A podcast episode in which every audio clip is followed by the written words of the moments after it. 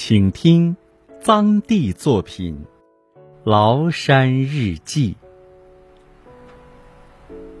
第三波感叹悄悄袭来。挺拔的绿松，比绽放的玉兰更守时。永恒想刺激我们的偏见时，也未必能找到。比他们更好的例子，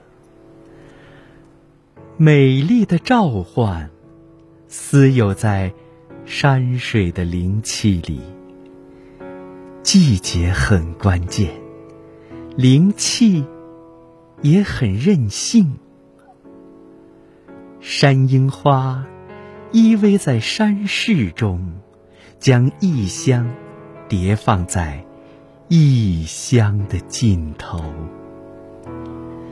几乎没有人能忽略这样的视角。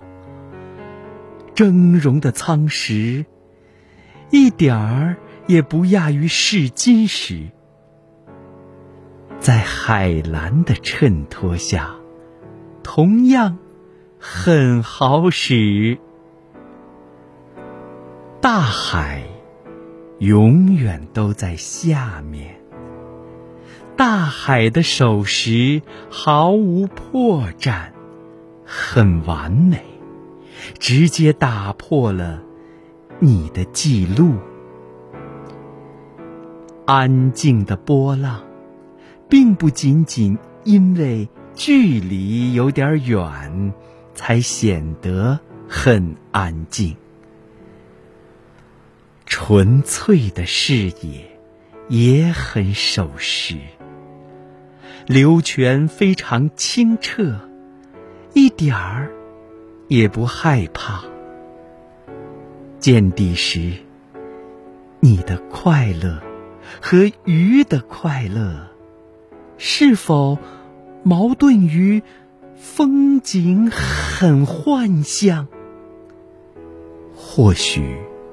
非常圣地，尚不足以统一人的情绪。来自不同的南和北，但可以保证，即使离登顶还有六十米，深呼吸时，缭绕的云雾早已落后于崂山。很深意。